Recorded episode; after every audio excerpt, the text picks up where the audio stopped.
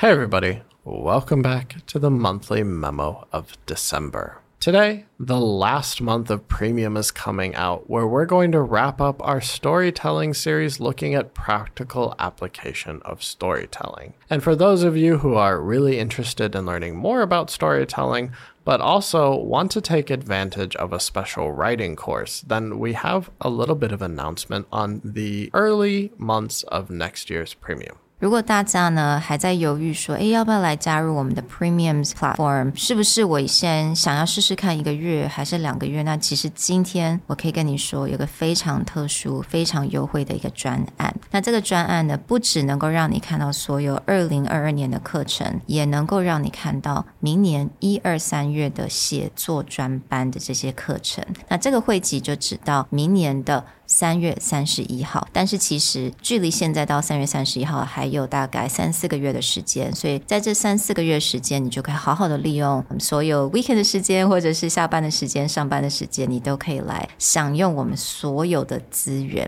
那今天这个单元呢，我们就想要好好的来讲一下，为什么我们想要特别的在写作这个部分来做加强。当然，因为有很多的 subscriber 也问我们说，可不可以来办一个真的是 writing 的一些 lessons。那第二呢，我们也觉得其实啊，writing 对于成人来讲，尤其是上班族，就像我们的所有的听众，其实我们在学校并没有学太多的 writing，很多我们的 writing 都是从模仿。人家学来的，模仿老板，模仿同事，诶，他们是怎么写 email？他们的 subject line 是怎么写？他们的 opening 怎么写？他们的 closing 是怎么写？我们都是透过这种模仿的这种方式，然后呢，好像创造了自己的一种 writing style。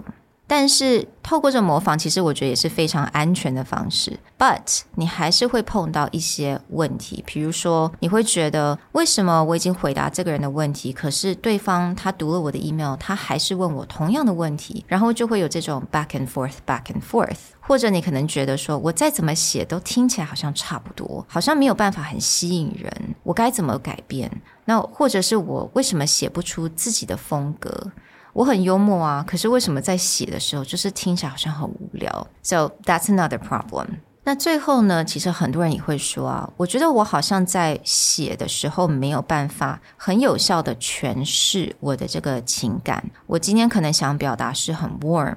非常 light-hearted，可是读者读起来是比较 serious，好像很严肃，或者相反的，我今天想要听起来就是很严肃，而且是非常有权威的，但是我要怎么样去 balance 我这些情绪，又听起来很专业、很有礼貌，所以这一些都是一些平常我们已经常常在写 email 的人，他们还是会碰到的问题。To address these problems, we've created three specific months of content. The first thing that we want to look at is how to write for clarity. How do you have structure, powerful language, and be specific so that people really understand what you're doing? What we really want to cover with clarity is that it's not always about these big fancy words or sentences. It's about what kind of analogies, what kind of stories, or what kind of phrases really make something crystal clear so that there's no room for misunderstanding. So, January, we'll just focus on how to write for clarity. Mm-hmm. February is we want to talk about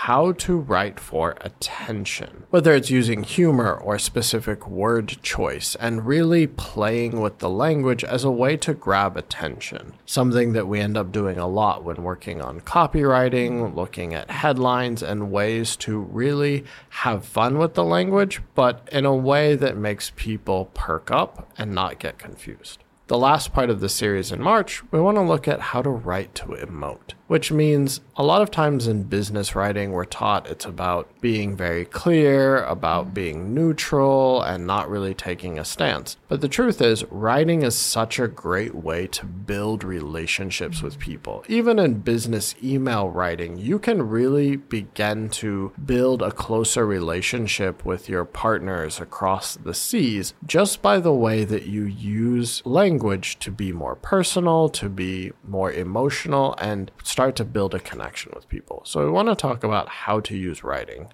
to emote.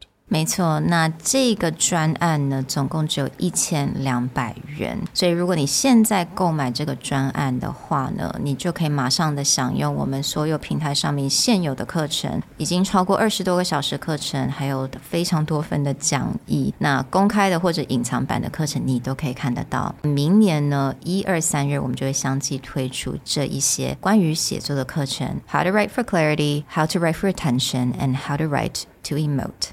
Thank you for joining us for this monthly memo, and we definitely want to give a big holiday thank you to everyone for helping us get through 2022. It's been an interesting year for everyone, ups and downs, but having you guys listen to our podcast every week for the full year has been a wonderful part. So, a big thank you and a wonderful Christmas and happy holidays at the end of this year. Thank you guys so much. 那所有的 information 都会在我们的 show notes 当中，so go ahead and click on that.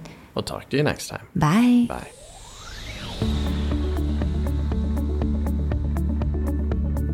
The Executive Plus podcast is a Presentality Group production, produced and hosted by Sherry Fang and Nick Howard.